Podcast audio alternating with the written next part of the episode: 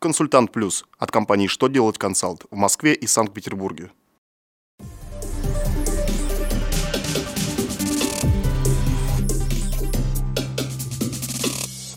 Добрый день! Для вас работает служба информации телеканала «Что делать ТВ». В студии Кристина Альшевская. В этом выпуске вы узнаете. Как направить доверенность, прилагаемую к налоговой декларации? Как избежать налога за угнанный автомобиль?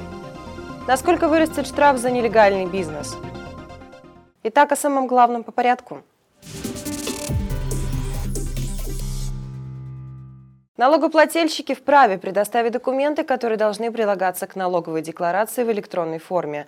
В частности, если декларацию представляет уполномоченный представитель налогоплательщика, к ней должна прилагаться доверенность. ФНС разъяснила, что такую доверенность можно направить в налоговый орган в электронной форме по телекоммуникационным каналам связи в виде черно-белого скана бумажной доверенности. При этом представлять доверенность на бумажном носителе не требуется. В письме также приведены ссылки на документы, устанавливающие требования к файлам, направляемым в налоговый орган. С угнанных автомобилей налог не платится. Но для освобождения от налогообложения владелец транспортного средства обязан документально подтвердить его угон. Федеральная налоговая служба России сообщает порядок действий граждан в такой ситуации. Так, первое, что необходимо сделать, это направить подтверждающие документы и заявление в налоговый орган. В том числе это возможно сделать через личный кабинет налогоплательщика.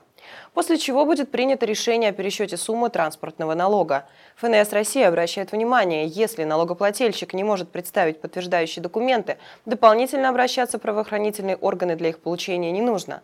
Налоговый орган на основании заявления самостоятельно направит запрос в ГИБДД о наличии сведений о розыске соответствующего транспортного средства.